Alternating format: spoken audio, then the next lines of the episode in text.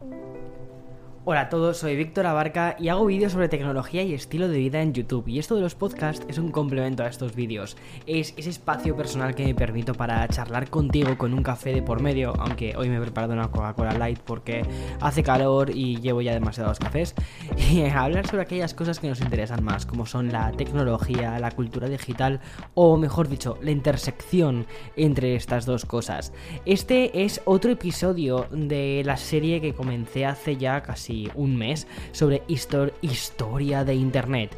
Bien, y en esta historia de Internet hemos ido haciendo un repaso muy millennial sobre cómo Internet, o mejor dicho, las redes que han hecho de Internet lo que nosotros entendemos por Internet y las personas que han estado detrás de esas redes. Y es una especie de estudio casi, como te decía antes, millennial de su evolución. Empezamos en 2003 con un viaje de MySpace y Fotolog y fue un un viaje en el que éramos, éramos adolescentes o incluso niños. Arrancamos esa especie de prehistoria digital donde nos escribíamos en foros y donde nuestro teléfono era el Nokia 3330.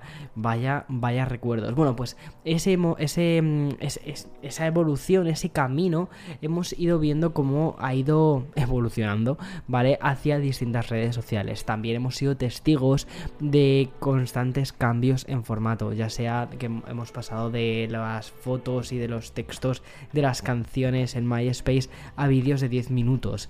Ese fue el episodio que hice especialmente sobre YouTube. Y después evolucionamos hacia los directos maratonianos, recuerda los directos de mm, hora, día y pico de tal eh, en Twitch. Pero, ¿cuál es la configuración de ese momento? Pues bueno, ahora lo donde me quiero centrar es en el formato corto, porque son muchos factores los que nos han llevado hasta aquí, hasta esta especie de falta de atención, pero también necesidad o de, o de promesa que nos hizo Warhol de los 15 minutos de fama constantes, ¿no? O, mejor dicho, más que constantes para todo el mundo, esa especie de fama democratizada. Y quiero hablar sobre no solo las plataformas que nos han llevado a este momento, sino también nosotros, porque hemos puesto nuestro granito arena con varios factores, como te decía, los cambios generacionales, vivir en la época de la inmediatez, las cancelaciones de ida y vuelta, sí, también vamos a tratar de eso en este episodio, el clickbait, luchando contra la única lectura del titular y por último, claro está, la aparición de uno de los mayores actores que hemos tenido en las redes sociales en los últimos 3-4 años, que ha sido TikTok. Y es que en este repaso histórico de, Internet no podíamos pasar por alto tampoco eh, de una de las, de las redes que configuraron también este formato corto, que fueron los 6 segundos de Vine. Pero si hubo un momento más allá del 2006 donde se predijo que el vídeo ganaría al texto, hoy podemos fijarlo aún más. Sabemos que dentro de los vídeos es el formato corto el que además está triunfando, el que está acaparando titulares y el que está llevándose gran parte del pastel publicitario. Así que en este nuevo episodio de Café con Víctor vamos a hablar de cómo Snapchat transformó Instagram y de cómo YouTube se asustó y reaccionó con TikTok. Los motivos por los que se produjo este cambio de paradigma hacia la corta duración. Porque es más que posible que Warhol se equivocase con esos minutos de fama y se pasase de tiempo. Porque bienvenidos a la época no de los 15 minutos ni de los 5 minutos de fama, sino bienvenido a la época de los 15 segundos de fama. Empezamos.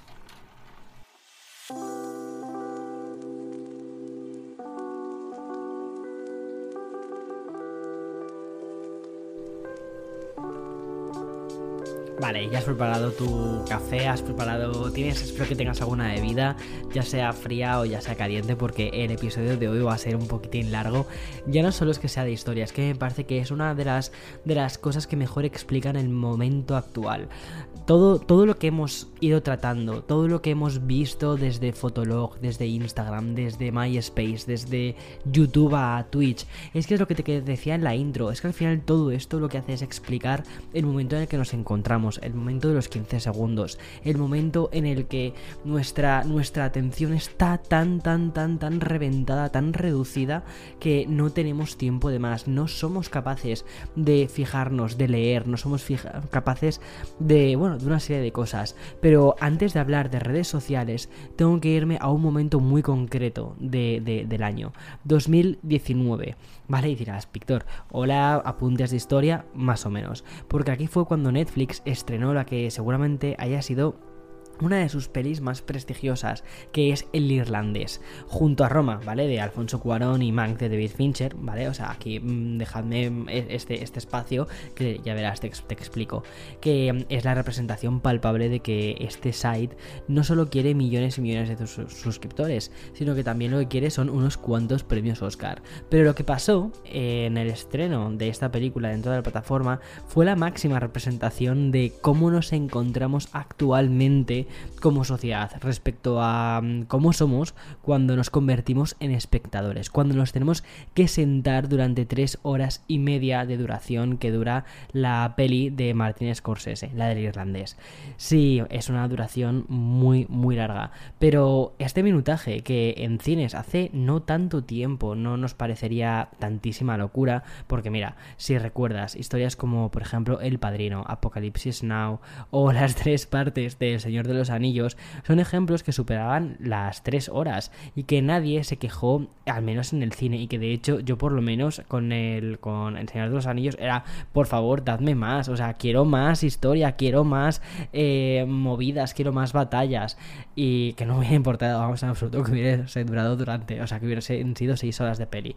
Pero bueno, en ese momento se disfrutaron de las películas, triunfaron en taquilla, ganaron decenas de premios en el cine y la gente les encantaba y querían más. Y de hecho, cuando sacaron luego el montaje del director, creo que pasamos de las 3 horas a las, no sé, 4 horas. Y ahí estábamos haciendo maratones para ver esto. Pero las fechas de estos estrenos, ¿vale?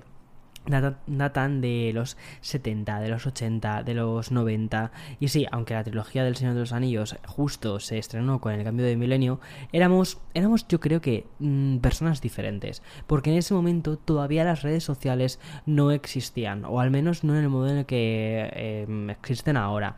Y cuando se discutía de cine se discutía en los foros. Vale, vuelvo al irlandés, ¿vale? No tuvo esa, esta suerte porque, como te digo, llegó a Netflix en 2019 y el espectador medio alucinó cuando vio las 3 horas y media. Iban a dedicar 3 horas y media a ver una peli de gángsters, de señoros, de la tercera edad. Pues no. Mira, y lo que pasó al final es que en esta sociedad que estamos acostumbrados al big watching, ¿vale? Y que esto sí que no nos importa, ver maratones de series eh, en una sentada en medio de, o sea, en una, en una tarde, ¿vale? Con la película eh, y no solo con esta, yo creo que con todas, no existe esta paciencia, por lo que en redes afloró una recomendación, que era ver el irlandés en cuatro partes, es decir, verlo como si fuese una serie y poder parar cuando te diese la gana.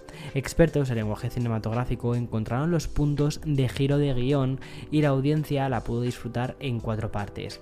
Vale, los más cinéfilos dijeron que estáis haciendo? Eso es una blasfemia. Y también alguna que otra generación. Yo personalmente, te voy a ser muy sincero, a mí me da igual. Es decir, considero que en el momento en el que un artista, en este caso Martin Scorsese expone su obra, su obra deja de ser suya y la forma en la que em, la gente decidimos verla es la forma en la que mm, realmente hacemos que esa obra tenga sentido. No sé si me explico. Es un poco como mis vídeos, ¿vale? Es decir, yo puedo ser muy puritano a la hora de, bueno, este es mi vídeo, no sé qué tal, ahí lo expongo y vale, sí, la forma más óptima de ver mi vídeo, pues me encantaría que la gente lo viese en la televisión de forma tranquila y que se preparase como digo muchas veces, prepárate un café, bla, bla, bla. Y bueno, es la forma de prepararlo, ¿no? Pero también a mí me parece que es muy interesante cómo la otra persona, el receptor, el, consumidor, decide ver la peli o decide ver el vídeo. Porque es una forma en la que eh, se decodifica el mensaje mm, de la otra mm, forma. Bueno, da igual, que me estoy enrollando un mogollón de historias. Total, que lo que pasó con, esta peli y con el sitio, con el site eh, de Red Hastings, que es Netflix, ¿vale? Es que además se introdujo, además muy paralelamente a todo esto, algo paradigmático, que era poder reproducir las películas a 1,5x y a 2x de velocidad. Vamos, como los mensajes de ahora de WhatsApp. Y te preguntarás, ¿por qué ha comenzado Víctor hablándome ahora de Netflix cuando estábamos hablando de, o cuando iba a empezar a hablar de TikTok, de Vine y de todas estas historias? Bueno, pues porque todo lo que mm, está sucediendo con Netflix, lo que me sirve también es para contextualizar y reforzar un poco el pensamiento que quiero contarte. Y es que estamos en un momento de impaciencia. Esta falta de déficit de atención o incluso el hecho de que vivamos en la época de las series ha influenciado muchísimo el éxito de TikTok o de las stories de Instagram. Tanto nuestros padres como la generación X nacieron y crecieron sin internet, con apenas tres o cuatro canales de televisión y la prensa leyéndose en periódicos, en, papel. ¿Vale? Y esta estos ganaron una capacidad de atención más extensa simplemente por pura supervivencia. Y cuando me refiero a pura supervivencia, me refiero a puro entretenimiento. Si querías divertirte, tenías una cadena de tele y probablemente esa misma tele la compartías con todas las personas que estaban en la sala. Y no había esto de, venga, cambio de cadena, cambio de cadena, cambio de cadena. No, se ponía una y ya está. Y luego llegamos nosotros, la generación millennial. Y dependiendo de si eres de los primeros que nacieron en el 83, 84 o en el 90, como es mi caso, ya pudiste crecer con acceso a un ordenador personal, probablemente incluso en tu propia habitación, y con una conexión de 128 kilobytes, que era un rollo, porque cuando conectabas el internet desconectabas el teléfono de casa y luego te empezaba a gritar tu madre o la mamá eh, diciéndote eh, cierra el internet que tengo que hacer una llamada, pues eso, apaga el internet, apaga el internet, me acuerdo de eso, apaga el internet que tengo que llamar a no sé quién. Pues eso. Bueno, fuimos los primeros en cambiar el tipo de consumo. Inventamos esto de las dos pantallas, tres pantallas, cuatro pantallas. Porque cuando estábamos viendo la tele, también estábamos con el móvil o con la tableta en la mano y estábamos comentando lo que estaba sucediendo en el foro, eh, que, el foro o la plaza del pueblo nueva se llama Twitter. Obviamente nuestro déficit de atención ya era mayor que el de la generación X y por supuesto el de los boomers. Después llegaron los Z, que son la generación siguiente. Es la primera generación puramente digital. Y de hecho, muchas de las personas del canal sois generación Z y vosotros ya habéis nacido con todo esto, habéis nacido con, con, el móvil en la mano, como quien dice. Y para vosotros es muy natural probablemente eh, esta forma de comunicación, ya sea Snapchat, YouTube, TikTok, y esta especie de diversificación de una identidad real con una identidad digital constante. Sobre todo, ellos se crecieron viendo dibujos animados en televisión, pero lo hicieron en YouTube. Algo parecido como nosotros, pero ellos ya estaban viendo en YouTube. Es decir, con vídeos cortos. Ya no eran series, ya no eran. Eh, no tenías que ver a Leticia Sabater eh, durante la hora de la comida en el programa este Con Mucha Marcha, que te ponía una serie y luego otra. No, aquí elegí o eligen qué tipo de contenido quieren. Y es en un contenido corto, de 10-20 minutos y en constante rotación. Y si quieren ver un capítulo de Peppa Pig, bueno, pues siguiente sketch de Peppa Pig. Lo van eligiendo de forma constante. El resultado de todo esto, eh, de esta educación audiovisual, se traduce en una capacidad de atención de 8 segundos, según algunos artículos que he estado leyendo. Vamos, que nos encontramos en un, para, en un, en un panorama que me recuerda muchísimo a, a Dory de Buscando a Nemo. ¿Cómo no iba a triunfar TikTok? Si ya nos hemos convertido en una especie de Dory. Pues eso. Pero antes de todo esto, antes de ponerme a hablar en plan rollo abuelo cebolleta de las generaciones y de no sé qué, de no sé cuántos, y de TikTok y de cómo triunfa y de la era de las pantallas y bla bla bla, antes de todo esto, apareció una red social que inicialmente quizás no se comprendió demasiado, pero que vino a cambiarlo todo. Y quiero decir, apareció Vine. Vine con V.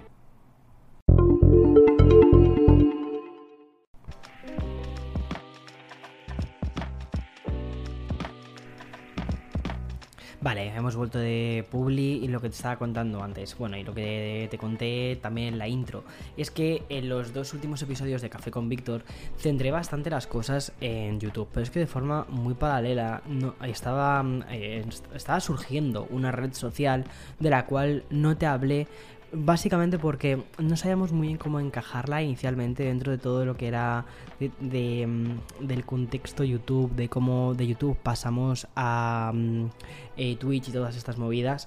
Pero de forma paralela a YouTube estaba naciendo una red que cambió bastantes cosas, que fue Vine. Fue, Vine fue muy, muy disruptiva y también muy visionaria, porque nació casi por casualidad y casi de la misma manera también desapareció. La verdad que es una pena. Fue una aplicación que se creó en 2012 y se lanzó oficialmente el 24 de enero del 2013 para iOS. Y tres meses después ya era la aplicación gratuita número uno dentro de la App Store de Estados Unidos. Pero poco después, en junio, ya estaba también disponible para Android. El primer paso de Vine fue alcanzar el éxito mm, de, su propia concepción. Fue pura y carente de pretensiones. Sus fundadores solo querían una aplicación que permitiese grabar pequeños clips de 6 segundos, que capturasen momentos muy casual de la vida, que fuese en plan rollo, pues mira, aquí estoy comiendo con mis amigos, aquí estoy haciendo esto con mis amigos, o lo que sea, ¿vale? Es decir, el equivalente a un vídeo de un tweet de, de 140 caracteres, o 200 y pico, bueno, ya hace un bastante que no miro los caracteres. Bueno, totalmente me entiendes. Parte de esa especie de límite de los 6 segundos estaba obligado por los teléfonos y los datos de ese momento. Con esa duración se podía crear una narrativa y no llenar la memoria de tu teléfono móvil. Pero si hay algo que está siendo un común denominador en, estas, en esta historia sobre la historia de Internet que estamos haciendo, es que las personas siempre encuentran miles de reversos a todo. Eh, es muy, es muy, muy... yo creo que esto es, es lo que ha sucedido con todas las redes. Existe la herramienta, la, herramienta o la, es, la red que se crea, Instagram, eh, YouTube, lo que sea. Y al final la gente es como que termina dando la vuelta a las cosas y creando algo realmente único.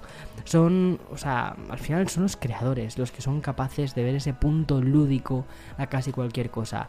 Y con Vine no iba a ser menos. Los usuarios de Vine encontraron un reto que era el reto de los 6 segundos. Un desafío creativo para darle algo completamente único y especial. Y además es que la propia aplicación tenía algo que aún transformaba cada publicación casi como si fuese una peli de David Lynch, el que era el tema del bucle. Los vídeos de Vine eran como una especie de GIF. Em, cuando se terminaban esos 6 segundos se volvía a, volvía a empezar de cero, es decir, se volvía a reproducir y, em, era un constante bucle. O sea, mm, constante. Bueno, pues esto, como te puedes imaginar de forma muy paralela a YouTube, Vine también triunfó. Era el hermano menor, ¿vale? Y bastante más gamberro. No había nada de postureo, no había reflexión, no había mm, tutoriales. Era comedia, era creatividad, era frescura, básicamente. Y como llegó a decir Hoffman, uno de los tres creadores de, esta red social, ver a la comunidad y la herramienta empujarse entre sí fue, emocionalmente, fue emocionante e irreal. Y casi de inmediato quedó claro que la cultura de Vine cambiaría hacia la creatividad y la experimentación. Vale, esto es lo que dijo uno de los creadores. Pero el triunfo inmediato de Vine hizo que Twitter se fijase en esta red y comprase la compañía incluso antes de que cumpliese el primer año de vida, por 30 millones de dólares. Yo creo que fliparon, debieron alucinar sus creadores cuando dijeron, hola, aquí tenéis esto.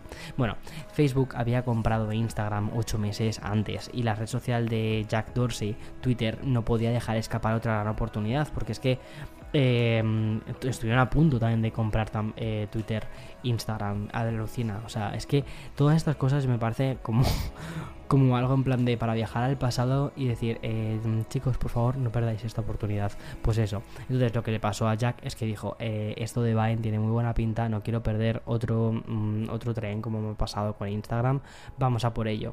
Total, que la plataforma, pese a su éxito, estaba a millones de usuarios de distancia de, lo que, de los que tenían Twitter o incluso de la propia Facebook, pero se las ingenió para gozar de una comunidad que generaba más memes y referencias pop que cualquier otra red social.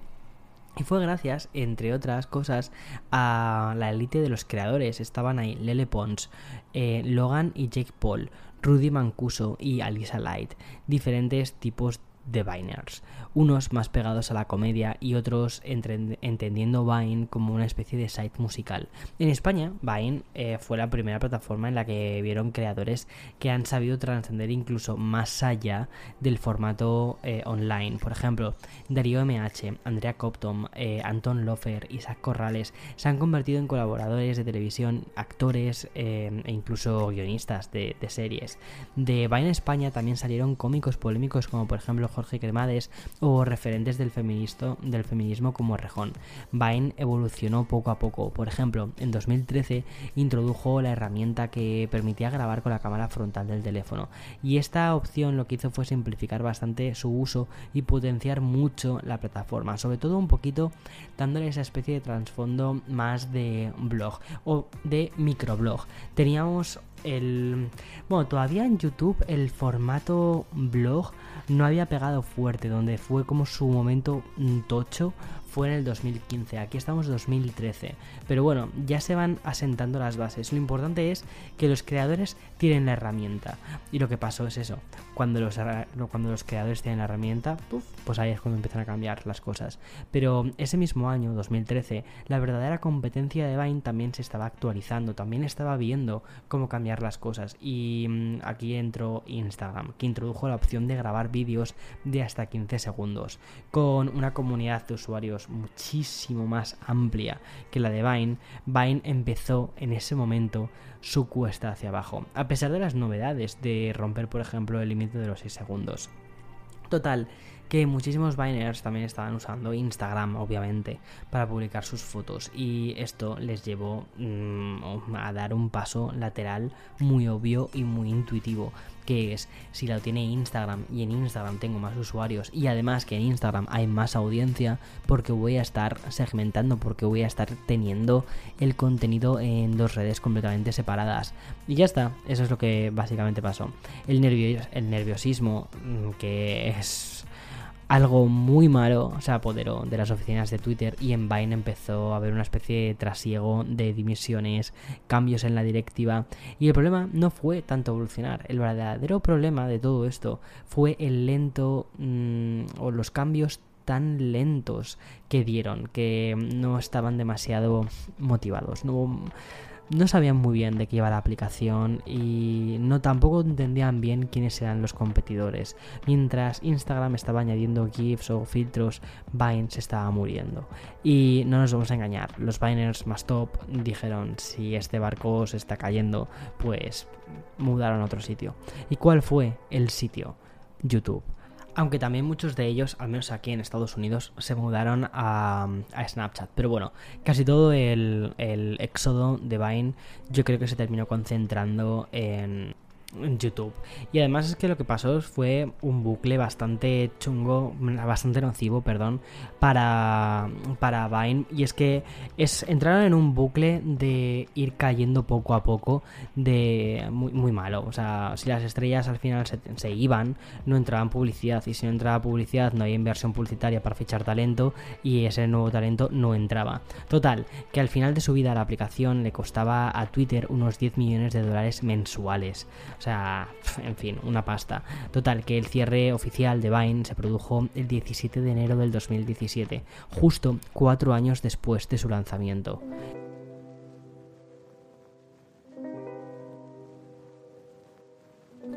Antes, antes he dejado eh, un nombre ahí un poquito al azar, así como que no quiere la cosa, Snapchat. Snapchat como catalizador e impulsor de este formato corto. Y es que este era uno de los rivales principales de Vine. Estaba también creada por tres estudiantes de Stanford, fue en 2011. La aplicación primigenia permitía mandar mensajes que se eliminaran eh, transcurrido un poquito de tiempo. Bueno, su evolución fue total, hasta el punto de alcanzar los 158 millones de usuarios diarios en 2016. Y lo hizo gracias a las siguientes herramientas. Y es que tenía uno, el chat, que permitía enviar mensajes entre sí y que desapareciesen en pocos segundos. Que eso fue el, inicio de la aplicación. Para poder hacerlo se tiene que conocer el nombre de otro usuario. Esto se traduce en una comunidad de personas que se conocen. Luego estaba también Lenses, que permitía a las personas aumentar eh, los selfies con cosas como por ejemplo poner de las orejitas, los filtros, vamos, poner de las orejitas de perro, eh, que si las coronas de flores del pelo, las mariposas animadas, una, una pasada. Y una, esta herramienta al final era mm, súper interesante porque fue muy, muy copiada. Vale, luego también estaban las stories, otro, otra, otra copia. Y esta herramienta lo que hacía era permitir unir fotos o vídeos cortos que desaparecían a las 24 horas. Se subían, se unían y ya está. Y luego también estaba la parte de memorias, que era una opción que permitía guardar cierto contenido para que no desapareciese. Todas estas prestaciones seguramente te hayan resultado muy familiar, porque es como si estuviese hablando de una red social que utilizamos todos a día de hoy. Porque como puedes ver, Snapchat inspiró más o menos a Facebook para convertir a Instagram en lo que es a día de hoy. Lo que sucedió es que, eh, bueno, intentaron comprar la aplicación Snapchat. Eh, no, se, no se dejaron vender o perdón, no se dejaron comprar y dijeron, ah, pues no te ¿No nos dejas comprarte? Porque nosotros queremos pagarte. Pues entonces te copiamos todo y ya está. Y digo hoy en día, porque si has olvidado la frase de Museri, el director de la aplicación dijo hace no mucho, Instagram ya no es un site para subir fotos. Eso yo creo que ha sido, ha sido una de las sentencias más interesantes sobre Instagram que se han hecho en, en el tiempo reciente. Y aunque Snapchat no llegó a, a funcionar demasiado, no llegó a reinar, al menos en España, yo no conozco a demasiada gente que tuviese Snapchat. Yo creo que éramos los cuatro frikis que nos dedicábamos al tema del marketing digital, que nos descargábamos todas las aplicaciones, todas las redes sociales, eh, a un amigo periodista y tal, también que tenía, tenía Snapchat. Pero yo creo que lo utilizábamos más como, oye, ¿qué es esto que están utilizando en Estados Unidos y que la gente está como súper loca con esto? Pero bueno, tampoco llegó a reinar, no, no fue la reina de la pista. Sin embargo, lo que sí que hizo fue sembrar una chispa. Una chispa muy, muy necesaria para animar a lo que es el formato corto, o mejor dicho, para incentivarlo, que la gente lo fuese mm, cogiendo rollito y dijeran, ¡pum!, pues ya está. Y lo que sucedió es que ya nada, una vez lanzado el formato corto, ya nada volvería a ser, igual, porque los shorts cogieron tantísimo protagonismo digital y cultural como el que tenía casi cualquier publicación de YouTube. Sin embargo, faltaba algo más, alguien o algo que recogiese todo lo que iba sembrando eh, todo lo que había creado Vine y Snapchat y lo que iba haciendo Instagram con un objetivo de situar el vídeo de pocos segundos en lo más alto fue al final lo que hizo que se diese un cambio. Pero curiosamente, eh, este cambio no vino dado tanto por Instagram, no vino dado por Silicon Valley, sino que vino del lejano oriente, de China. TikTok realmente fue la primera aplicación que habló directamente a la generación Z. Era una aplicación que ni, siquiera los millennials entendíamos, al menos inicialmente. Y es que mientras que Instagram, eh, o, sea, lo estaba petando en Occidente y replicaba básicamente todo lo que se estaba, todo lo que Snapchat hacía, Instagram lo replicaba. Pues en China otra aplicación hacía las veces de una especie de YouTube que nunca llegó a estar demasiado arraigado dentro del país oriental. Y creo que la historia de TikTok ya es bastante conocida. Aún así voy a hacerte un pequeño repaso porque al tratarse de la aplicación más famosa de la actualidad, el relato se ha ido repitiendo, pero vamos a resumir más o menos y muy rápidamente los orígenes de esta aplicación, sobre todo para poder entender cómo o el estado actual en el que se encuentra. Y es que empezamos con la clase de historia, ¿vale? La empresa china eh, ByteDance lanzó me tengo que mirar el nombre, Douyin, en septiembre del 2016. Y mm, aprovecharon que Instagram y Facebook estaban prohibidas en China. Bueno, pues esta plataforma lo que hizo fue ocupar el lugar de estas a la hora de compartir vídeos. Si no había Facebook e Instagram, pues se crea una nueva, que es un poco la forma de hacer las cosas allí. Y mm, lo que sucedió es que en noviembre del 2017, ByteDance eh, adquirió otra aplicación de redes sociales cuyo nombre probablemente te suene un poco. Y lo hizo por mil millones de dólares, que era Musically. Eh, musical.ly, ¿vale? Como sabes, Musically es el germen de TikTok. Era una aplicación que permitía a los musers, porque así es como se llamaba, a los usuarios, crear y compartir vídeos cortos que eh, lo que hacía era como sincronizar los labios, como una especie de lip sync de 15 segundos dentro de la plataforma. Era una una aplicación que lo que hacía era hacer como un playback, más o menos. Y además como con movimientos muy rápidos y tal. A mí me costaba muchísimo entenderla. Yo esa aplicación no la llegué a utilizar, pero cuando veía, por ejemplo, gente bastante más joven utilizando la aplicación, era como, madre mía, se me, se me fría el cerebro viendo esto. Pero bueno, mira a dónde estamos ahora. Y el objetivo de exportar Musical y al resto del mundo por ByteDance lo que hizo fue apostar por una especie de... Eh, por un rebranding y modificó el nombre original por el de TikTok. La empresa matriz aprovechó los datos y las cuentas existentes para crear ya una comunidad gigante. Así, en agosto del 2018, TikTok se abrió al resto del mundo y el mundo nos quedamos alucinados. Tanto sus primeros pasos como el éxito cosechado se, eh, se, achacaron principalmente al target al que iban dirigidos, que era un público más infantil, que se divertía haciendo covers de canciones a una velocidad 1.5x. Es decir, era un laboratorio de replicar clips de baile y música. Y si tuviese que explicar y resumir cómo era su funcionamiento más visible, nada más que utilizar esta sinopsis de la web Big 3 Media, que dice así. TikTok es, aquí voy a leer, TikTok es una plataforma donde publicar vídeos de baile y son sincronización de labios, que son posibles gracias a la extensa biblioteca de música de TikTok, llamada Sounds, que otorga licencias de música de sellos musicales populares como Sony Music, Warner Music y Universal Music. Después de hablar un poco de esto, vale, aquí hago un, paréntesis, después de hablar de esto, porque esto creo que fue uno de los puntos por los que TikTok arrasó, el poder elegir, el poder usar canciones oficiales. Vale, continúo con la lectura. El proceso de grabación de dichos vídeos es bastante sencillo. Una vez que haya seleccionado una pieza musical, se reproducirá desde los altavoces de su teléfono inteligente en tiempo real mientras estás grabando. Con los años, TikTok ha evolucionado para incluir otras formas de contenido y los nuevos usuarios TikTok se solicita que seleccionen lo que quieren ver en la aplicación. Esto, esto es fundamental, fundamental, quédate con esto. Bueno, la elección de categorías como comedia, comida, deportes, bricolaje, animales, tratamientos faciales, etc. Vale, hasta aquí es lo que conocemos. Para poder entender la velocidad con la que se ha convertido esta aplicación, que te decía antes que tenía eh, mogollón de millones de usuarios, pero es que ahora tiene 689 eh, millones de usuarios mensuales. Bueno, pues hay que mirar un poquito más allá. Y es que la primera capa la podemos encontrar a lo largo de lo que es eh, una de sus mayores quizás críticas, que es su sencillez.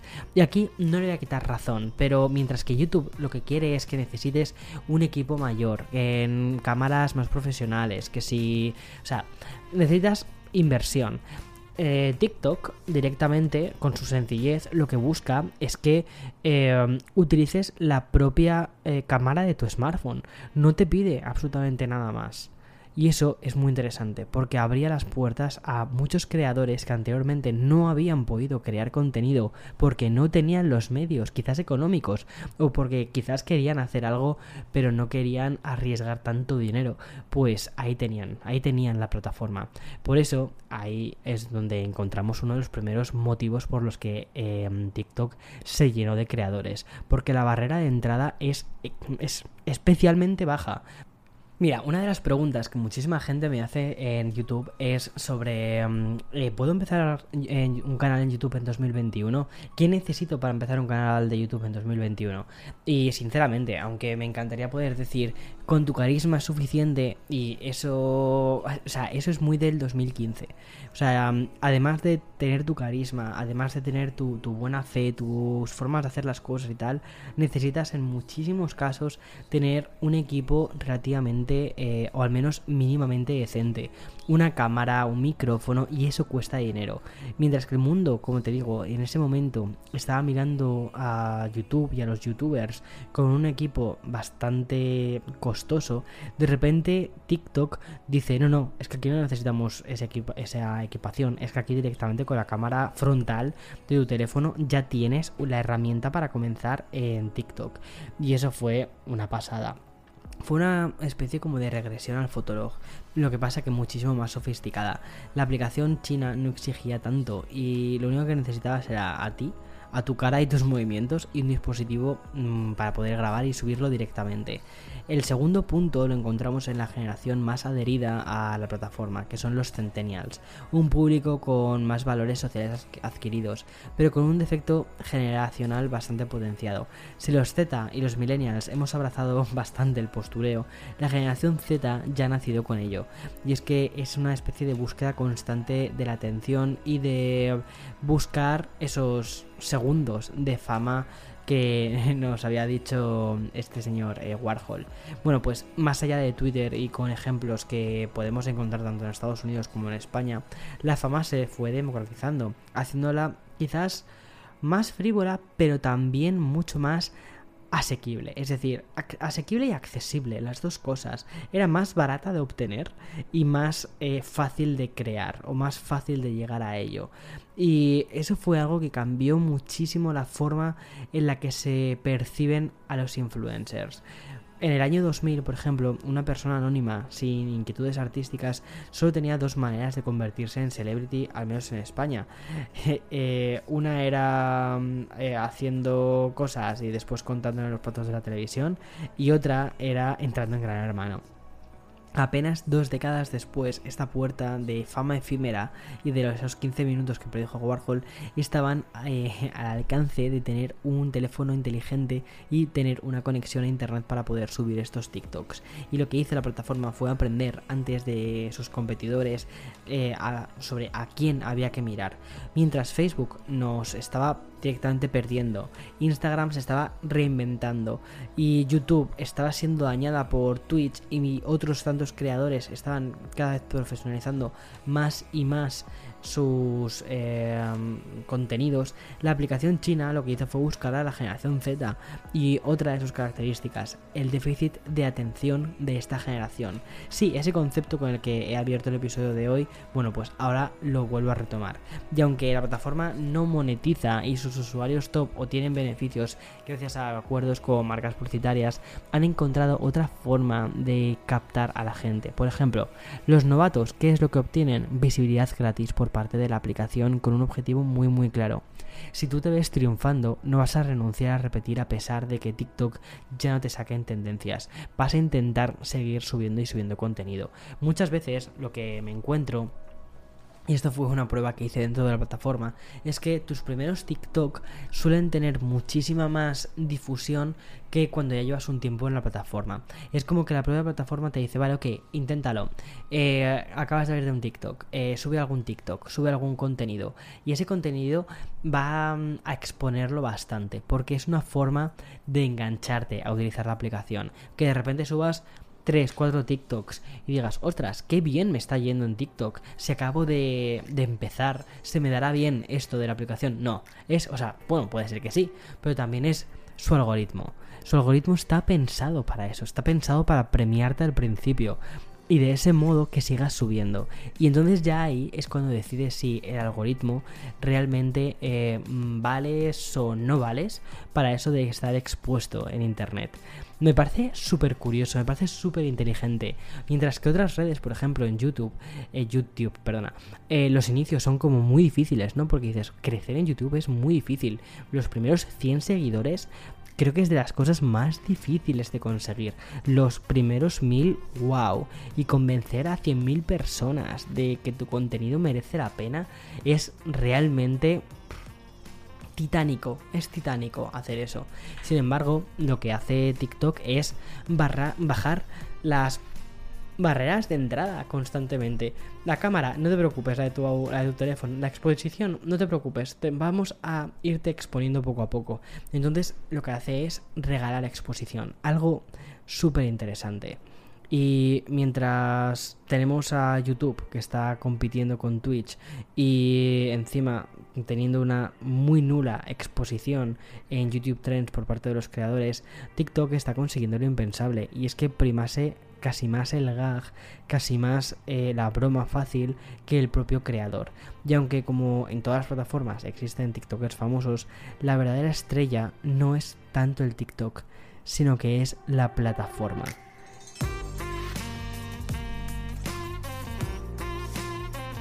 La verdad es que me parece muy muy muy curioso Sobre todo porque es que TikTok está haciendo una cosa que el resto de las plataformas yo creo que es que ni, lo habían visto.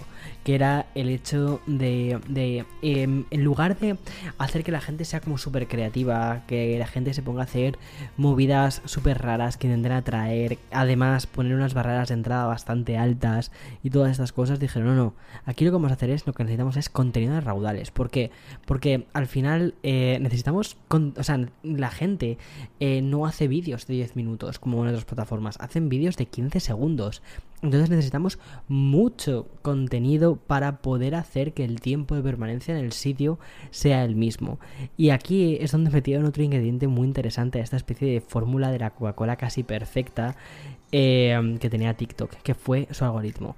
El algoritmo de TikTok me parece que es una verdadera pasada, porque cuando te metes y eliges los intereses que tienes, pues me gusta la cocina, me gusta el bricolaje, me gusta esto, me gusta lo otro, eliges más o menos las categorías que quieres ver, o sea, ya es muy difícil salir de TikTok.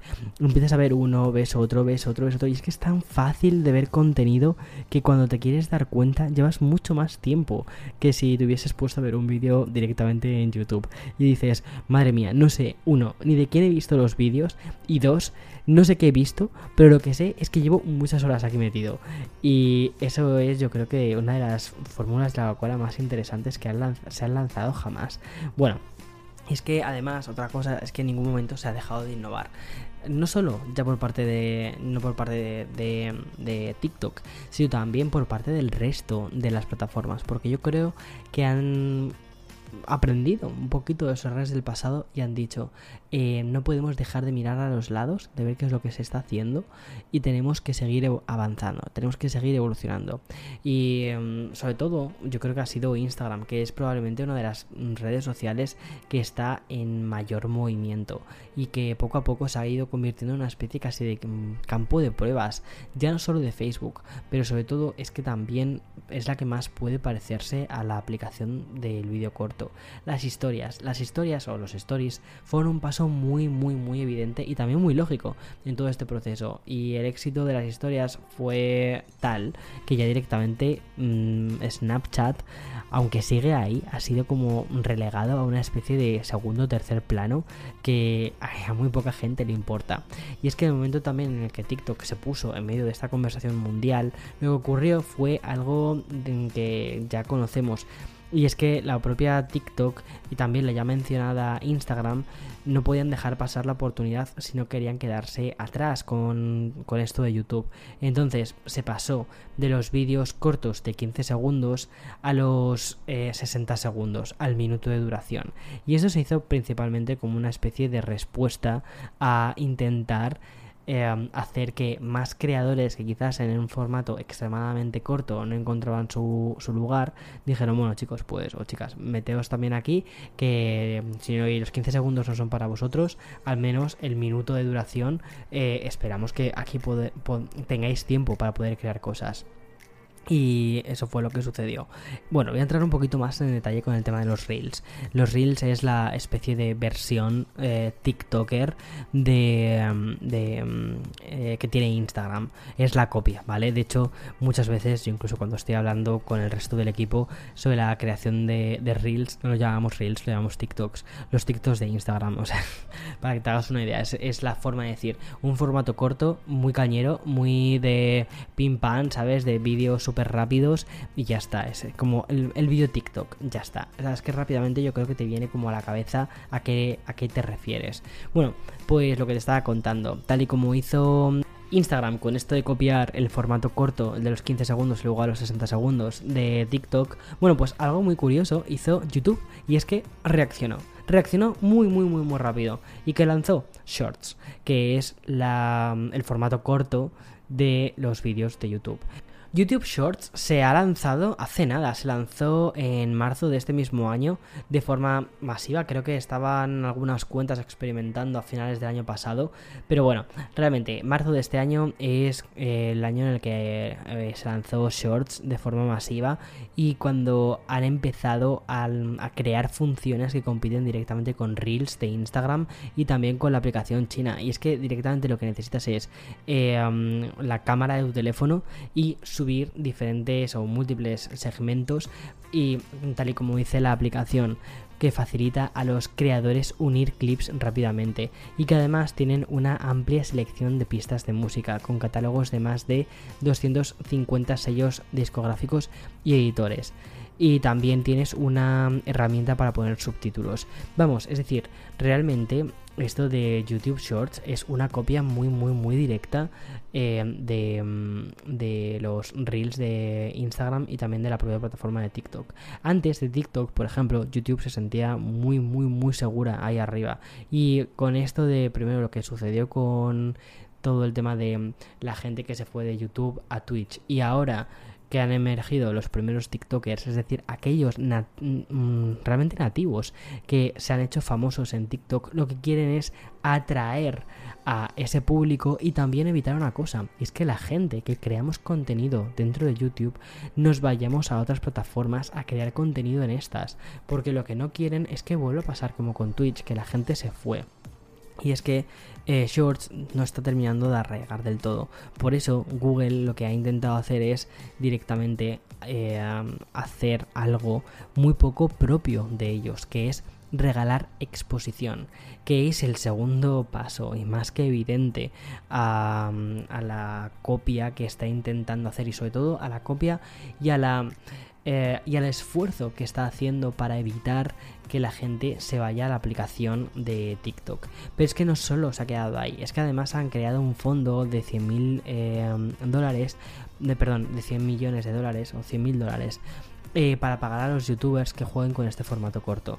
Vamos, realmente da igual un poco el dinero porque es que no, no está nada claro cómo se va a repartir este dinero. No está nada claro cómo em, van a poner esto, porque al no haber anuncios dentro de TikTok, o al menos no de momento, es como decirle a los creadores eh, de YouTube, por favor, eh, haced em, formato corto, no te vayas a TikTok, sabemos que te puede interesar TikTok, pero ya que tienes tu comunidad aquí en YouTube, haz las cosas, haz tus creaciones aquí mismo, no te vayas a otro sitio. La sangría, como te digo, es que es muy evidente, lo que quieren evitar es la sangría que pasó con, con Twitch y que por otro lado, además Twitch y TikTok son las dos, son las dos redes sociales favoritas de la generación Z.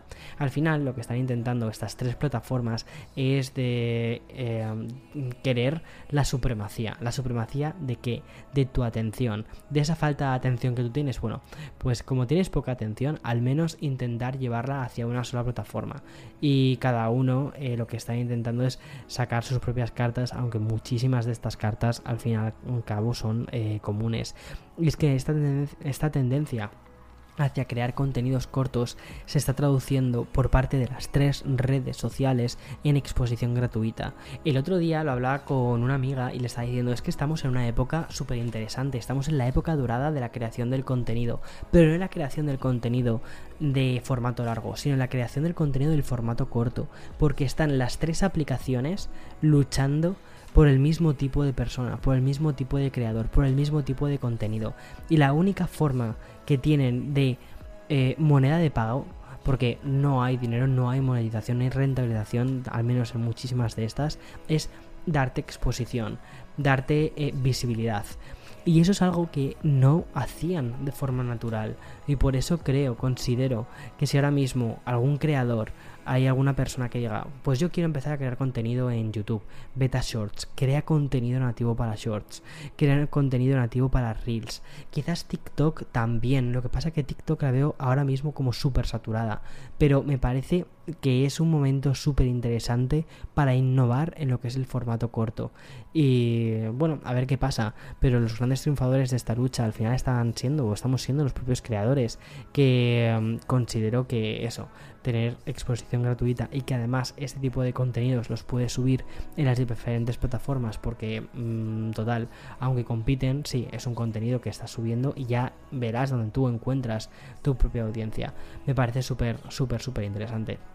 Y luego otra cosa que también hay que decir, además de esta exposición gratuita que están dando, es em, que, por ejemplo, la gente te encuentra utilizando tendencias. Si antes la pestaña de YouTube Trends era interesante porque podías ver, por ejemplo, eh, los creadores más top en qué, en qué cosas estaban eh, o qué cosas estaban sacando. Ahora lo que me parece muy interesante es que en lugar de, mm, de ganarte los sesos, en decir, tengo que crear un vídeo super top, tengo que crear algo que nunca se ha visto, justo se evita, o sea, o se busca casi lo contrario, que se busca el sumarte a una tendencia ya existente. El baile de no sé qué, el, mm, el make-up tutorial de no sé qué y hacerlo de este modo con esta música en concreto. Es decir, que al final lo que hagas sea crear un contenido rápido, estés viendo, por ejemplo, reels de unboxing, que deslices el dedo hacia arriba y veas otro unboxing, probablemente de ese mismo producto, pero de otro creador. Es decir, como el mismo tipo de contenido, súper rápido, pero de creadores diferentes. Me parece muy interesante, eh, porque es, es que es, es, es muy curioso sobre todo cómo se nos está quedando un panorama tan actual donde el formato del vídeo corto es el formato dominante. Y además es que tiene un final muy evidente. Mientras tanto, estas tres grandes compañías que no solo buscan la supervivencia, sino que lo que están buscando es la supremacía, saber, o mejor dicho, buscar tu atención, porque no es tanto una carrera de fondo ni de que lo aguantes, sino más bien de liderar y de no sufrir con la competencia. Eso yo creo que ha sido algo que han descubierto cuando han visto cómo otras han caído. Paralela irónicamente tenemos Twitch y el stream de fondo como el otro gran formato del momento, es decir, charlas y entrevistas de dos o tres horas que conviven a la perfección con los 15 segundos, o al menos eso es lo que está sucediendo de momento. Bien, con este episodio que ha servido como una especie de foto fija para ver cómo se encuentra en TikTok, cómo se encuentra y cómo se encuentra Shorts, es decir, el formato de los 15 segundos eh, copiado, extraído directamente de TikTok, pero que han adaptado tanto Instagram como YouTube, no cerramos del todo la historia de Internet. Quizás es la conclusión de las redes sociales más audiovisuales, pero sí que nos queda un protagonista absoluto. Una red social que se convirtió después de una compañía propietaria de la propia Instagram y de WhatsApp, a quien vamos a dedicarle un café especial. Eh, un café con Víctor, ¿vale? O sea, es que no lo, lo digo porque si no quizás no se queda demasiado claro. Bueno, total, que en el próximo episodio voy a hablarte de Mark Zuckerberg y de su gran obra. Facebook, la red social que básicamente lo cambió todo, la red social que podemos poner en mayúscula la L, la R y la S y decir Facebook, porque sirvió para cargarse a la vez los foros. Se cargó MySpace y Fotolog fue con una metralleta y no dejó ni siquiera cuerpos. Precisamente los actores de lo que hablamos, de los que hablamos en esta primera entrega y de esta especie de documental que inicié hace casi un mes que me está gustando tantísimo. Y es que los primeros años de Facebook, que son bastantes, sirvieron para que todos quisiésemos estar en esa especie de lugar feliz de campo en el que todo eran eh, sonrisas, memes, fotos bonitas y ya está. Pero que después terminó cambiando las reglas de su propio juego, innovó, generó también muchos imitadores y que además a medida que los millennials nos hicimos mayores, también con esta red social.